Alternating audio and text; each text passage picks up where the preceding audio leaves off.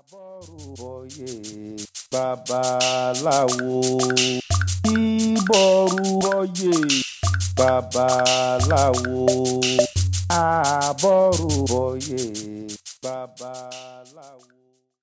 Welcome. Bienvenidos to La Cura Podcast, decolonizing Latinx health and reclaiming traditional healing. I'm your host, Francisca Porchas Coronado. This podcast is a project of Mi Gente in collaboration with Resilient Strategies. Mi Gente is a political home of Latinx people that is pro Black, pro woman, pro queer, pro migrant, pro poor, because our community is all that and more. Resilient Strategies is a healing justice project transforming the impact of state violence on our bodies and the collective as a critical part of liberation.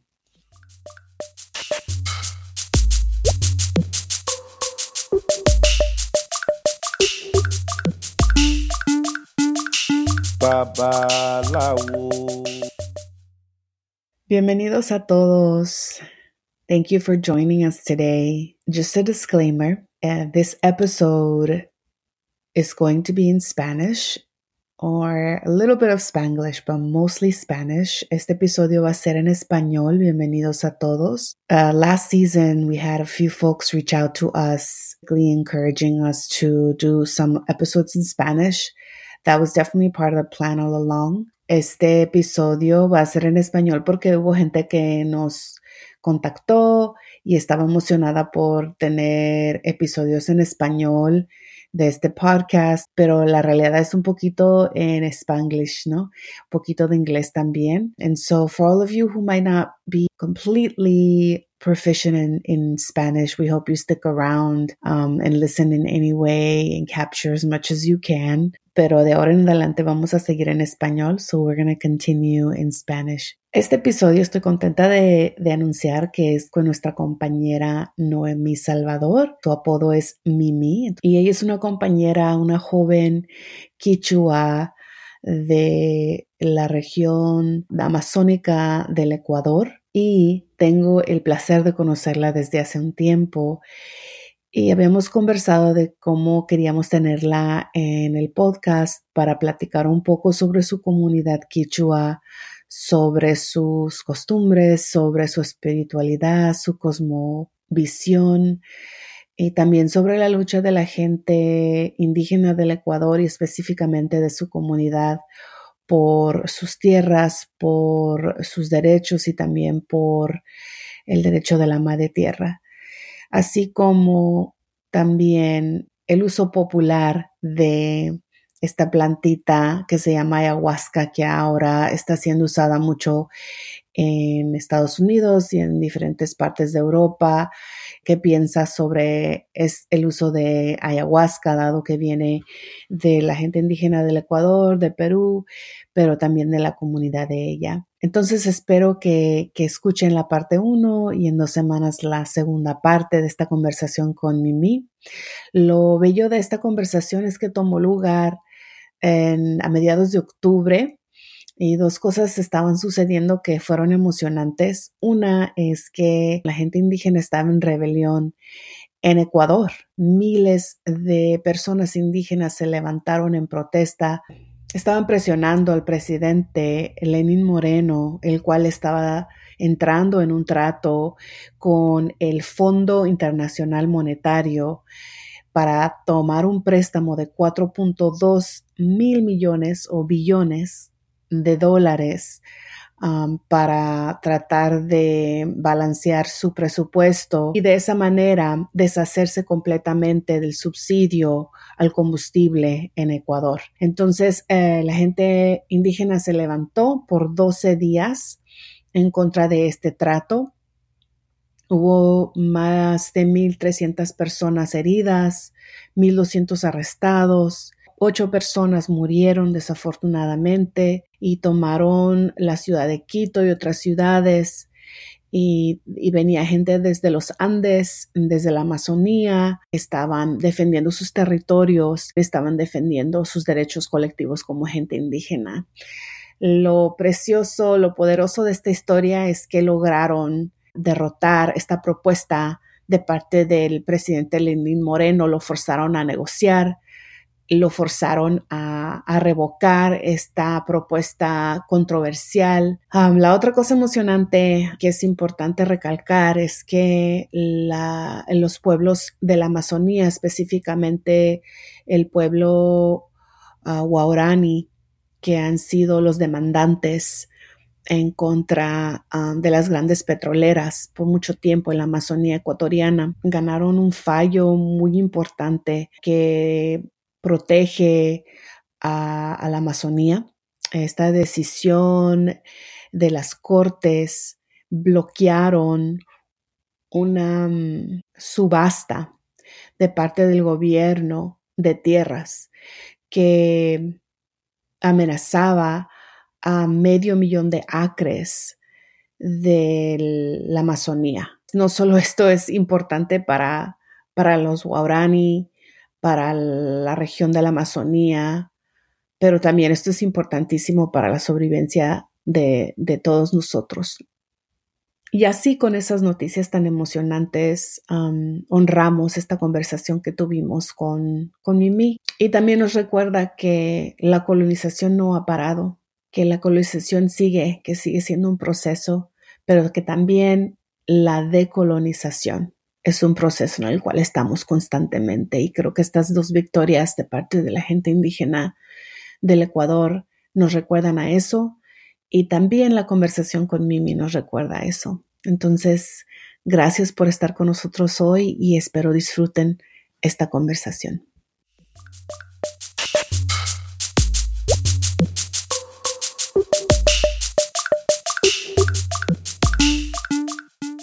Gracias por estar con nosotros hoy. Vamos a hacer es, vamos a invitar a Mimi a que se introduzca. ¿Quién es Mimi? Gracias. Cuando Francisca me dijo que iba a ser parte del podcast, me sentí muy, muy honrada porque sé que está contribuyendo a una comunidad que necesita un mensaje diferente acerca de la resistencia, pero uh, Imanaya Ñukakashtimi Mimi Salvador Lucero Cani, Ecuador Mantami Cani, Alicia Mushka. Hi everybody, my name is Mimi Salvador Lucero and I come from Aquichua community in Talag. It's located in Ecuador and um, Alicia Mushka means welcome, you know, welcome and thanks for listening we traditionally introduce our parents and our grandparents and the crops of the territories that we come from, those uh, semillas en nuestros territorios, porque es, es una introducción más propia al, al ser humano que somos como Quichua. Y mi comunidad no es muy grande, es niña, está creciendo. Bastantes guaguas, bastantes bebés andan naciendo en estos tiempos, pero es una comunidad pequeña de aproximadamente unas 21 familias en este momento. Compartimos el río Tena y el río Tena desemboca en el Amazonas y la razón por la que es importante mencionar estos ríos es porque muchas de las historias que aprendemos cuando estamos creciendo vienen de esos ríos y así como esos ríos es es parte de una historia grande de la humanidad, es parte de la leche en el seno cuando dan de lactar. Para mí es importante reconocer la maternidad de nuestros territorios de esa manera, ¿no? Y yo cargo semillas para mi familia, yo cargo diferentes tipos de maíz, tabaco, frijol, y ya a lo largo de mi vida me han me han bendecido con, con semillas de otros pueblos del, del, norte y otros pueblos del sur también, cargar esa responsabilidad. También soy estudiante de partería y eso es algo que viene de, de mi abuela, de la abuela de mi abuela y de la otra bisabuela. Entonces es algo que hacemos en la comunidad. En, en Tena y también en Joa, cuando estaban movilizándose, estaban muchas luchas sucediendo en el 95 entonces es lo que hago ahora. Cuido del territorio afuera del territorio a través de mis semillas y protegiendo ceremonias de, nacimiento y el posparto y aprendiendo, ¿no? Um, I'm a baby. Tengo 23 años. Entonces, creciendo, creciendo todos los días, tratando de, tratando de vivir este, este mundo de una buena manera. En, en Quichua se le dice el suma causai, es el, el, buen vivir, es, es una forma de vida a la que nosotros nos comprometemos.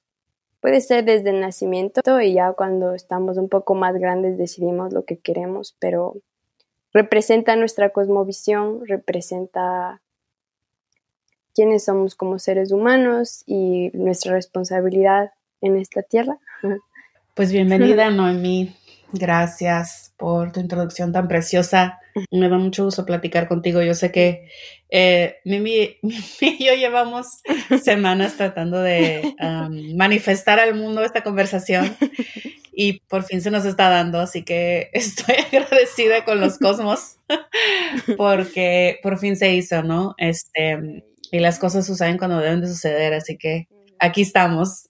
Pues muchas gracias por estar con nosotros, este, Mimi y yo nos conocemos ya más de un año, este, y me dio mucho gusto conocerla. Es una, es una persona uh, joven, pero muy poderosa, te lleva, carga mucha medicina y no estoy refiriéndome a lo externo, estoy hablando de lo interno y, y ha sido parte de un colectivo aquí en, um, en Phoenix, Arizona, que se llama Sanando Resistencia, que trabaja con la gente inmigrante, con la gente que no tiene um, acceso a servicios de salud pública y este y ella ha, trabajado mucho con las mujeres para um, ayudarles a comprender más sobre su sanamiento, su um, salud reproductiva y sí mismas y en sí mismas también, ¿no? Creer en sí mismas, conocer su propia salud, eh, reconocer toda clase de cosas y poder tomar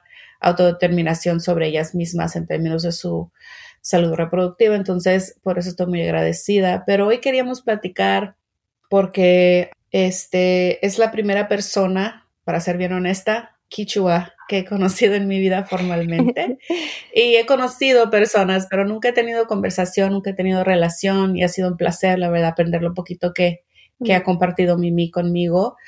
También me da mucho gusto porque este, tengo hijos descendientes ecuatorianos oh, y, y, tener a una persona del Ecuador también ha sido bien rico en Phoenix, donde la verdad no, no se encuentran muchos ecuatorianos. Entonces, la conversación no iba a ser amena, va a ser tranquila. Este, todas son tranquilas, obviamente, pero más que nada reconociendo algo, siendo humilde y diciendo, sabes que no sé mucho ¿no? No sé mucho y hay muchas personas que escuchan eh, la cura que tal vez estén en, el mismo lugar que yo, que no sepan mucho y con mucha humildad y considerándole un honor el aprender de Mimi un poco más sobre, sobre lo que es ser quichua, sobre eh, la cosmovisión que estaba platicando ella, sobre la medicina, sobre el, el, buen vivir, que es el buen vivir, y también entrar un poquito en temas tal vez un poquito más este, debatidos, algo controversiales, hablando sobre el uso del palo santo, ¿no?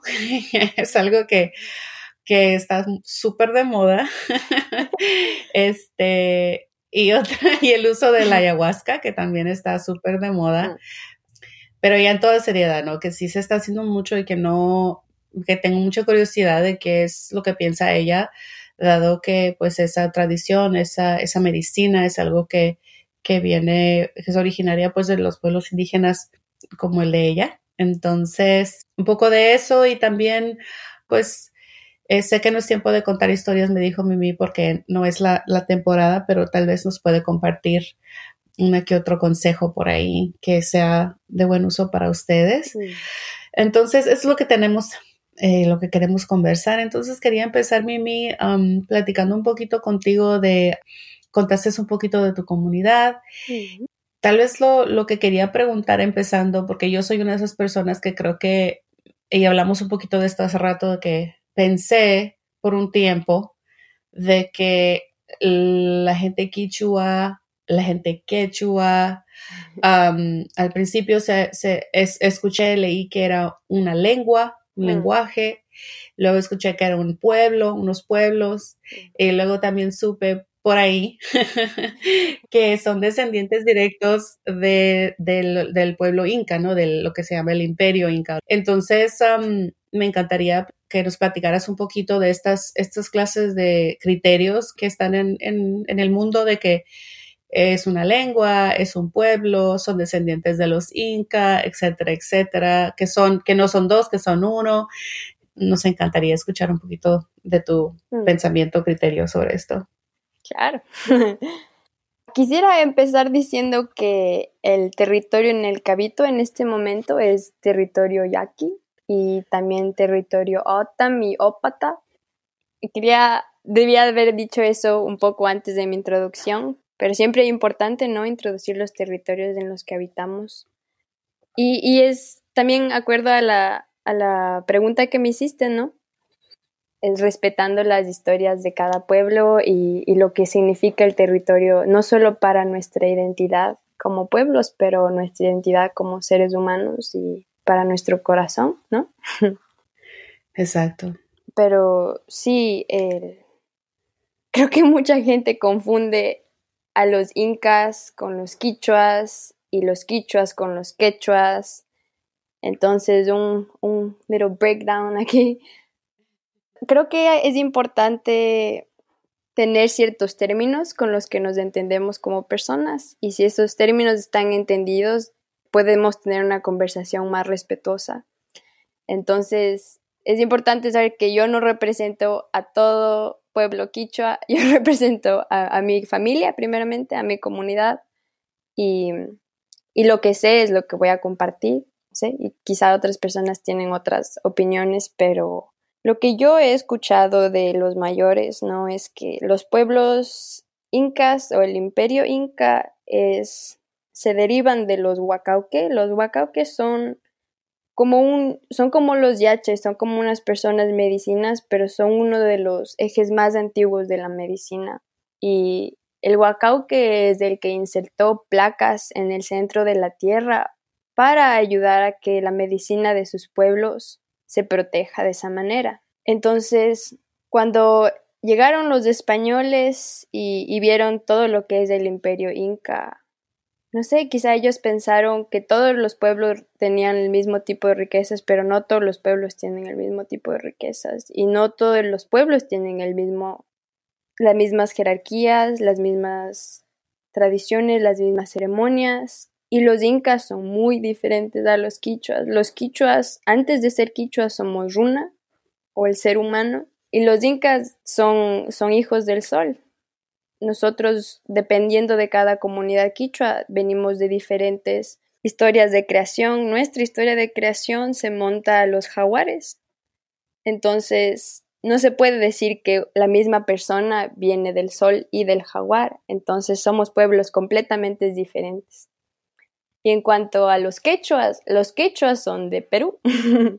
y si usted le dice a un quichua, le llama quechua, se van a ofender. Es como oh, decirle a un mexicano que es guatemalteco, a un guatemalteco que es mexicano solo porque hablan español. Tiene un principio parecido, ¿no? Y en todo lo que da de la historia del colonialismo y el asentamiento ilegal en nuestras tierras, significa que muchas de nuestras historias tenían que ser borradas para poder asentarse en esas tierras y ser como legítimos dueños de esas tierras. Pero por eso es importante que la gente haga preguntas, ¿no? ¿Qué significa ser quichua? ¿Qué significa ser quechua? El quechua, por lo que yo entiendo, es de los Andes. Entonces, eso no solo informa nuestra identidad, pero informa nuestro idioma. So, los quichuas, nosotros hablamos del runashimi, el lenguaje humano o el vocabulario humano, y mi dialecto viene del Amazonas, viene de la manera en la que el territorio se forma, en la manera en que la, que la selva informa un, perímetro geográfico y los quechuas, su perímetro geográfico es completamente diferente, es montañas, es volcán, es pampa, es, es yacta, es, es casa, pero es una casa diferente. Entonces, nuestro lenguaje formado por territorio, nuestro entendimiento del mundo es formado por territorio y los incas no vienen de nuestro territorio, ellos tienen su origen, tienen su territorio, sus asentamientos. Y, es importante reconocer la historia de creación para que no, no nos pongan a todos los pueblos como, como una gomita. todos somos parte de todos. Y sí, todos somos parte de todos. Pero también necesitamos ah, aprender a ver las diferencias. Y mi comunidad ahorita está, así como muchas comunidades en el Ecuador, están levantándose en protesta. Hay un paro nacional. Ahorita mi mamá me estaba contando que está volviendo un poco peligroso. ¿Qué son las exigencias del, del movimiento? Tenía curiosidad. so, lo que yo entiendo por lo que me estaba contando mi mamá es que el movimiento nacional indígena Pachacuti está demandando, así como otros líderes políticos indígenas, que se radicalice la protesta. Entonces, por muchos años hemos estado buscando formas de, de mantener autonomía en territorio, de mantener autonomía en casa, de mantener autonomía en nuestros cuerpos. Y así como cuidamos nuestros cuerpos, cuidamos nuestro territorio. Entonces, todo lo que pasa en nuestros territorios se reflejan en nuestros cuerpos, en nuestras familias, en nuestros círculos que están más cercanos a nosotros. Y las exigencias son que como el, gobierno, el gobierno de Correa abrió muchas, muchas cláusulas para sacar mucho petróleo de las comunidades amazónicas. Y cuando se terminó el término de Correa y está este señor, a mí no me gusta llamarle presidente porque yo no le veo, nosotros no respetamos su autoridad como autoridad nuestra. Esa es de la República de Ecuador. Nosotros somos, como pueblo, somos más viejos que la República del Ecuador. La República del Ecuador es, es, mm. es un estado nuevo, es un estado... Y el resultado del colonialismo. Exacto. Entonces, no reconozco como presidente o vicepresidente, pero esos señores que están ahorita mandando las leyes están diciendo que muchas de las cláusulas con el petróleo se van a levantar y eso va a hacer que la deuda externa suba y lo que significa que las licencias ambientales ya no las van a pasar, ya no va a haber... es, es como cuando se levantan cláusulas de petróleo, se convoca a asambleas a votación. Eso significa que las asambleas, like, they're gonna overrule them. No van a haber como autoridad. Entonces, eso es problemático porque alguien más está decidiendo por nosotros y es alguien que no vive en nuestras comunidades y es alguien que no va a sufrir las consecuencias de la extracción de petróleo. Exacto. Y estas son, las cláusulas son leyes, son como, eh, como cambiar leyes. ¿A eso te refieres cuando hablas de cláusulas? Estas fueron cláusulas que no cambió Correa ya estaban establecidas por un buen tiempo, que ahora están deshaciéndose? Las cláusulas estaban establecidas para dar un poco de autoridad a los pueblos indígenas, entonces hay una cláusula con la Constitución que deja que nosotros ejerzamos la ley indígena en nuestras comunidades y cuando se levanta esa ley, la policía los militares supuestamente no deberían tener autoridad en la comunidad, pero cuando Correa entró al poder cambió la constitución del 2008 para hacer que el summa causai o que el buen vivir entre a la constitución. Pero es la misma la misma mierda que, que el carbon tax, you know? Oh, entiendo. Entonces, el buen vivir, ¿cómo lo tradujo él? ¿Cuál es el buen vivir para quién? Exacto, exacto. El buen vivir para la sociedad que no vive en las comunidades, para la sociedad que está, aun, aun cuando esa, esa sociedad se origina también de pueblos indígenas y hay tanta mezcla y tanta historia, las leyes benefician, benefician a los blancos y también benefician a los mestizos. Entonces se quita autoridad de la comunidad. Mm. Los tiempos que estuve viajando, que estaba haciendo justicia, trabajo de justicia ambiental y justicia climática, me acuerdo que hubo espacios donde estaba el gobierno de Bolivia, estaba el gobierno de Ecuador, mm. estaban los movimientos de Bolivia y el Ecuador. Y este eh, Evo Morales escribió artículos, libros que hablaban de buen vivir. pero no, obviamente es un país diferente, ¿no? Pero también hablaba de eso Correa. Ujú. Pronto después vimos que ya estaba tratando de explotar la área del Yasuní en la Amazonía. Eh, también Evo Morales tuvo algunos problemas donde quiso extender una carretera o periférico, no sé Mm. cuál es la palabra que usan en, en Bolivia. Y sí hubo levantamiento de los pueblos indígenas y, y creo que fue algo, obviamente es, es complicada la situación. Um, there's nuance, right, in the politics of these two leaders at the time, but it was a bit disappointing to know that there was going to be exploitation of the Yasuni. Sí. There was it was disappointing that the movement was, you know, rising up against who, you know, who they thought was going to be Ujú. a friend because they because Evo Morales belonged to indigenous community. But obviously that's why movements exist, right? Like Yeah. podemos elegir a alguien, pero eso no quiere decir que nos vamos a sentar en nuestros laureles esperando que hagan lo que queremos que hagamos, queremos que ellos hagan por nosotros. Entonces, Mm. pero aún así creo que de todas maneras fue algo un poco sorprendente.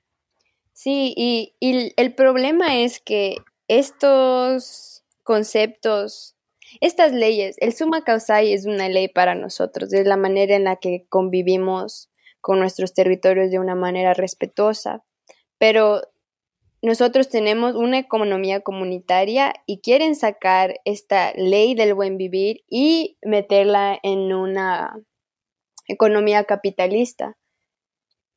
Entonces nunca va a funcionar. No importa lo, bonito que suenen las leyes, no importa lo bonito que sea el politician's speech, you know, it has no saliva, no tiene, no tiene cuerpo ese, ese discurso, porque las leyes que uno tiene en acuerdo con los territorios no pueden disponerse en una economía como el capitalismo, porque el, el capitalismo es, es very selfish, you know, y va en contra, y en contra de todo lo que, lo que nosotros somos como comunidad, porque como comunidad compartimos, cuando se casa se comparte, cuando se pesca se comparte, cuando se come se comparte y así cuando se lucha se comparte también y eso es lo que no entienden los políticos, que no puedes uno sacar un ideal indígena y meter en una sociedad capitalista porque solo va a terminar beneficiando a las personas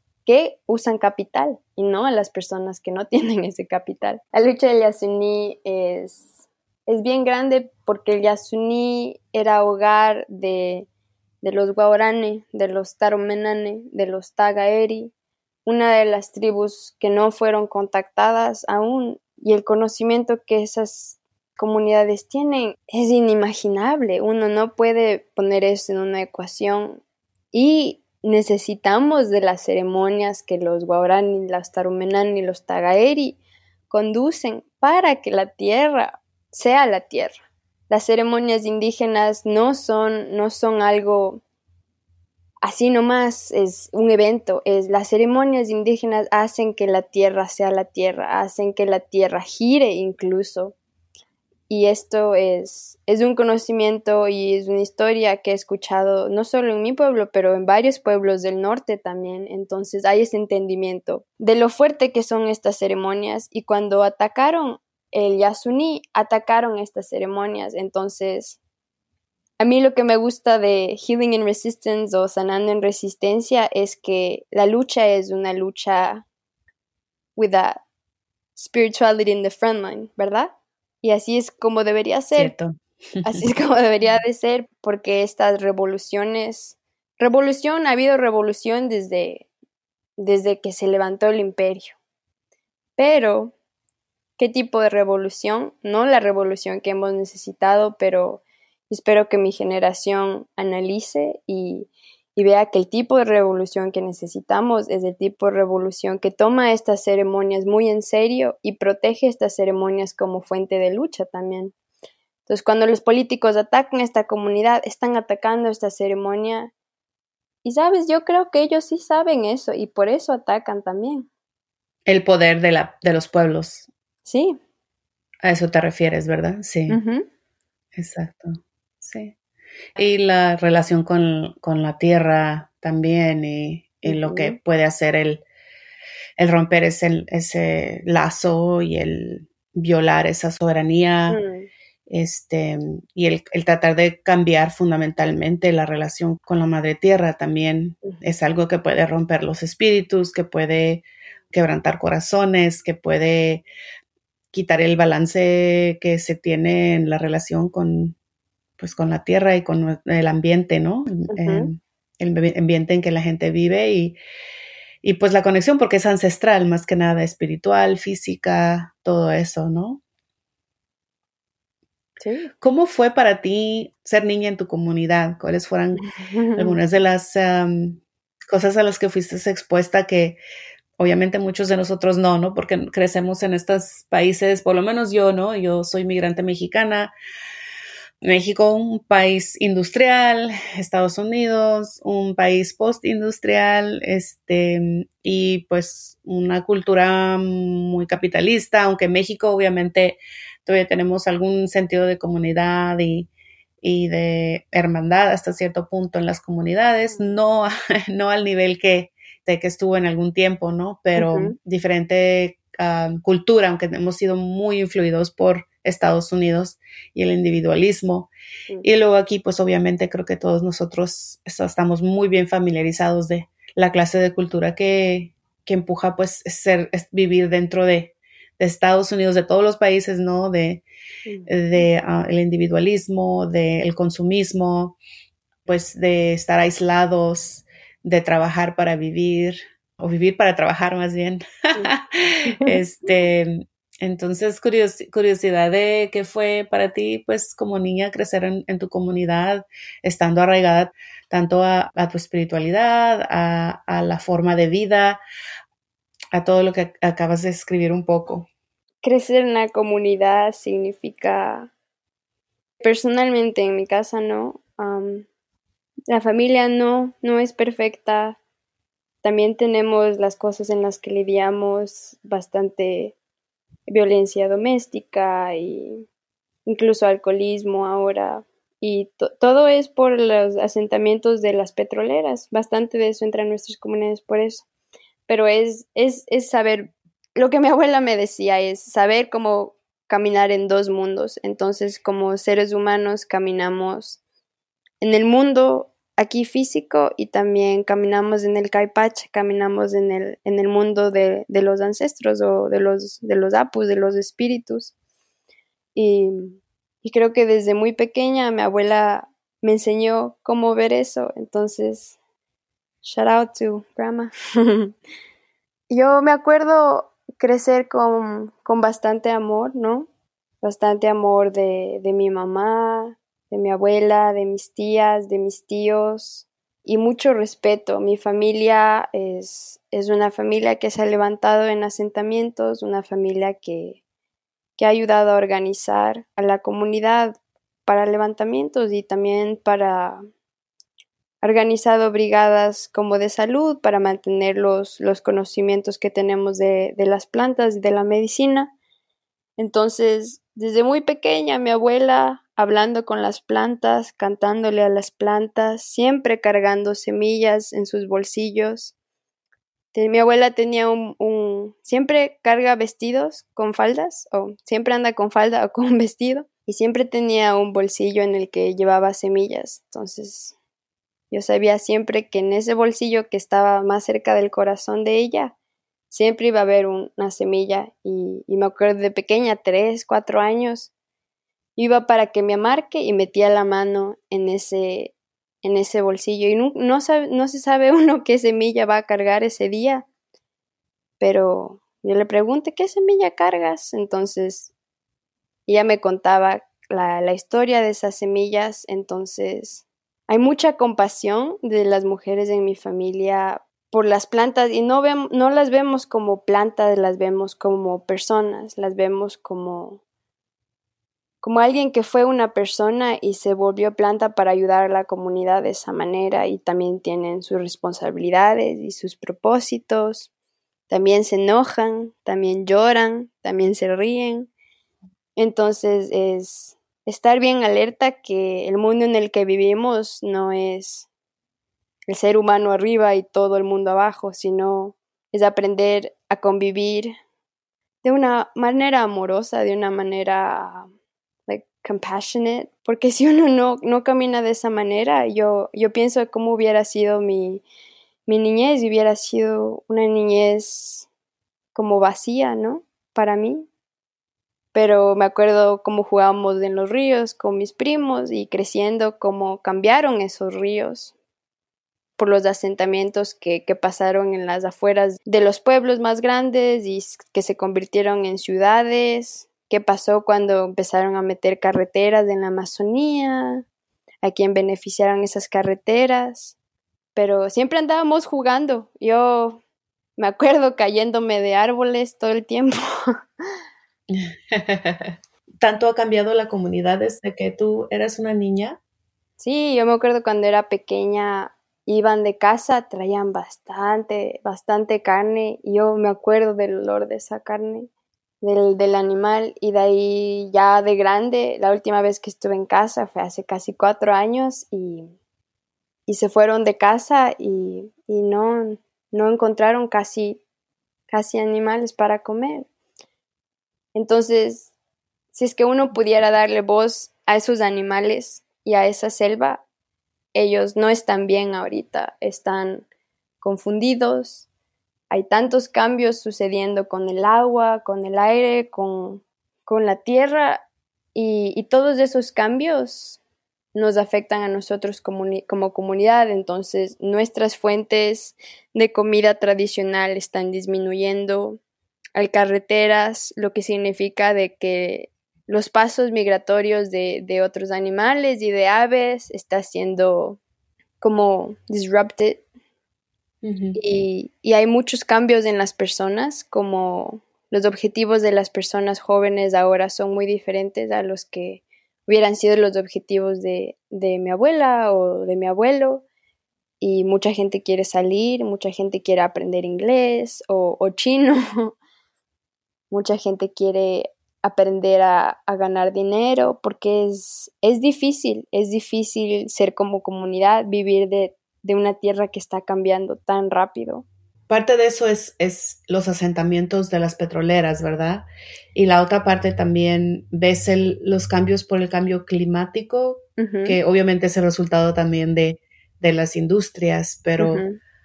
también algo de eso ha sucedido en las comunidades. Sí, incluso en, en el mundo que les estaba diciendo, en ese segundo mundo en el que caminamos, cada, cada, territorio tiene ciertos espíritus que cuidan de ese territorio y esos espíritus son guardianes de ciertos elementos de cada comunidad. Entonces, cuando llegan las petroleras, las mineras o esas otras compañías que destruyen tanto, no sé si se dan cuenta los trabajadores, pero yo creo que sí, porque terminan enfermándose muchos de esos trabajadores. Pero cuando excavan, cuando, cuando meten maquinaria, es, es una forma muy violenta de relacionarse con la tierra y la tierra siente eso, los, los espíritus que están de guardia en esos territorios sienten eso y se ofenden y se van.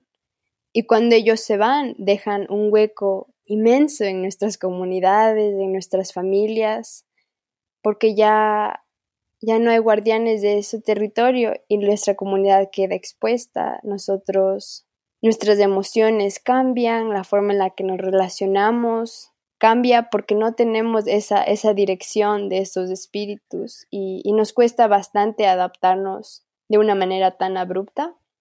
Es bien profundo lo que estás diciendo, obviamente, porque eso me, me hace pensar de lo que sucedió con el resto de la tierra y el resto de, de, las poblaciones y los territorios que fueron usurpados, que fueron la tierra que fue explotada o que ya ha sido explotada por cientos de años y uh -huh. pueblos que vivieron en esas tierras. Y en mi tradición también creemos también en los guardianes de diferentes lugares. Creemos en, en que viven espíritus a través de las plantas y los animales y, y exactamente lo que dices tú. Entonces creo que nos dice mucho de del estado en el que estamos, ¿no? Uh -huh. Y de, y sí, de cómo nos plaga la enfermedad espiritual uh -huh. y física, como eso es la protección que tal vez algún día cargamos y, y la medicina pues ya no está. ¿no? Por nuestra propia mano, obviamente.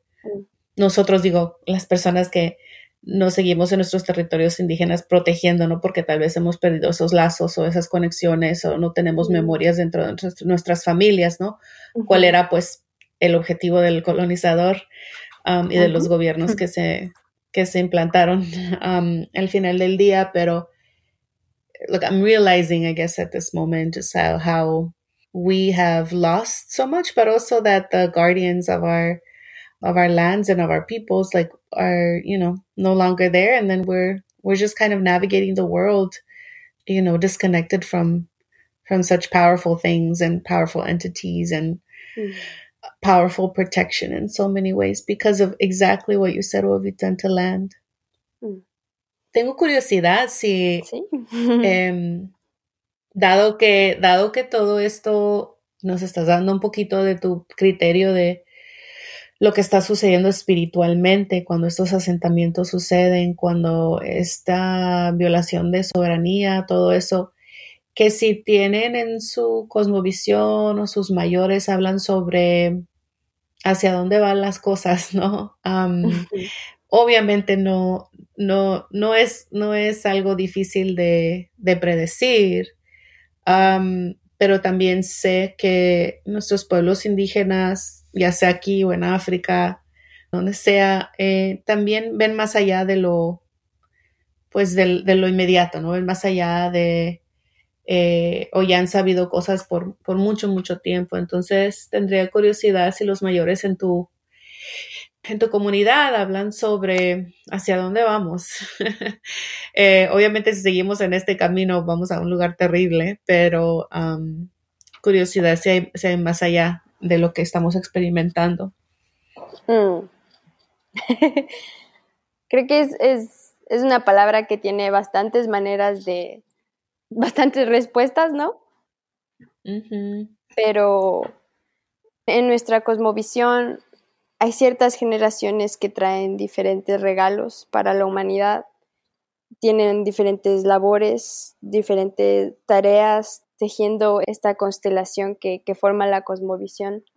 Pero la generación que está naciendo en estos tiempos, los guaguas nacen de, son diferentes, nacen con, con ojos de mayores y cargan, cargan bastante fuerza, ¿ya no?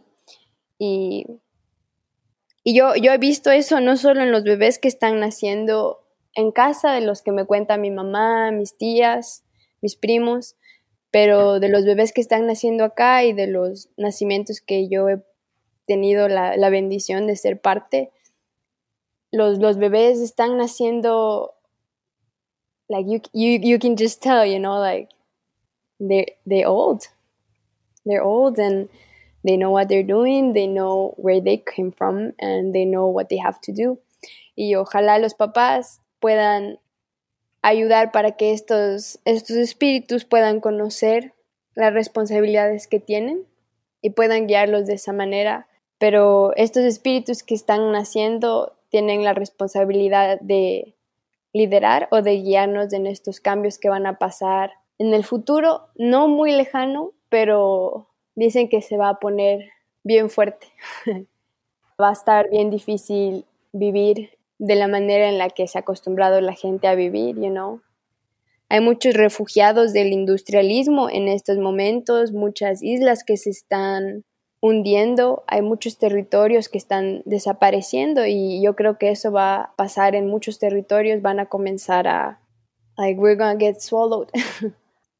y, es, eso es con la tierra. Yo conocí a una abuela Lakota, una unchi, cuando yo estaba en, en Standing Rock, como hace unos dos años, y ella me contó, ella me dijo que, que si uno pone arriba el puño de la manera como al corazón, tiene la forma en la que nos, nos lleva la tierra en, en, su espalda. Pero cualquier manera, ella puede darse, cualquier momento ella puede dar la vuelta y, y ahí quedamos. Y yo, yo, creo que la, que la tierra es una, es, es una madre, es muy compasiva, ¿no? Ella llora, ella, ella siente mucho de lo que está pasando and she has pity on us. She's, she feels sorry for us, but she's also fighting, you know? there's so much like tornadoes, there's hurricanes, tsunamis that are going on. I feel like that's her trying to fight what's inevitable just for us, you know, just for the sake of our hearts, for the sake of our spirits, because a lot of people are not ready for what's coming. Pero en algún momento va, ella va a cambiarlo, ¿no? Yeah. And and I think what you're saying is also resonates a lot. I think um, you know, in my tradition of Ifa, there's a connection between the spirits that are coming from the spirit world and being born into the world, right? Because we mm-hmm. don't believe this is our home by any means. This is mm. the testing ground. Mm. So we believe this is the testing ground. This is where uh, we come to to be good human beings and to learn lessons and to teach each other things and and leave the world in a better place than how we found it. That's really our mission. And so there is conversations about how the spirits that are being born right now, that the world that we come from, however those choices are made, that the spirits that are arriving in this moment are spirits that are there's some are, are equipped to kind of lead in certain ways, right? To have particular talents and particular mm. aptitude and particular desire. I think as mm. they grow older, or being keen to sensibilities around what's happening with our environment, what's happening with that. A lot of them are going to be leading in this, trying to create some balance or trying to rebuild where a lot has mm-hmm. been destroyed mm-hmm. or trying to go back to some level of traditionalism. And by that, I mean to the ways of the earth, to the ways of about being in balance with it, to you know to growing our food to the way in which our mother earth is going to kind of lead us to to behave um, and to recalibrate and so eso sí me, me resuena bastante porque hay, hay conversaciones sobre eso y es y es difícil pensar eso, ¿no? Es difícil sí. decir, ah, bueno, pues suerte con eso.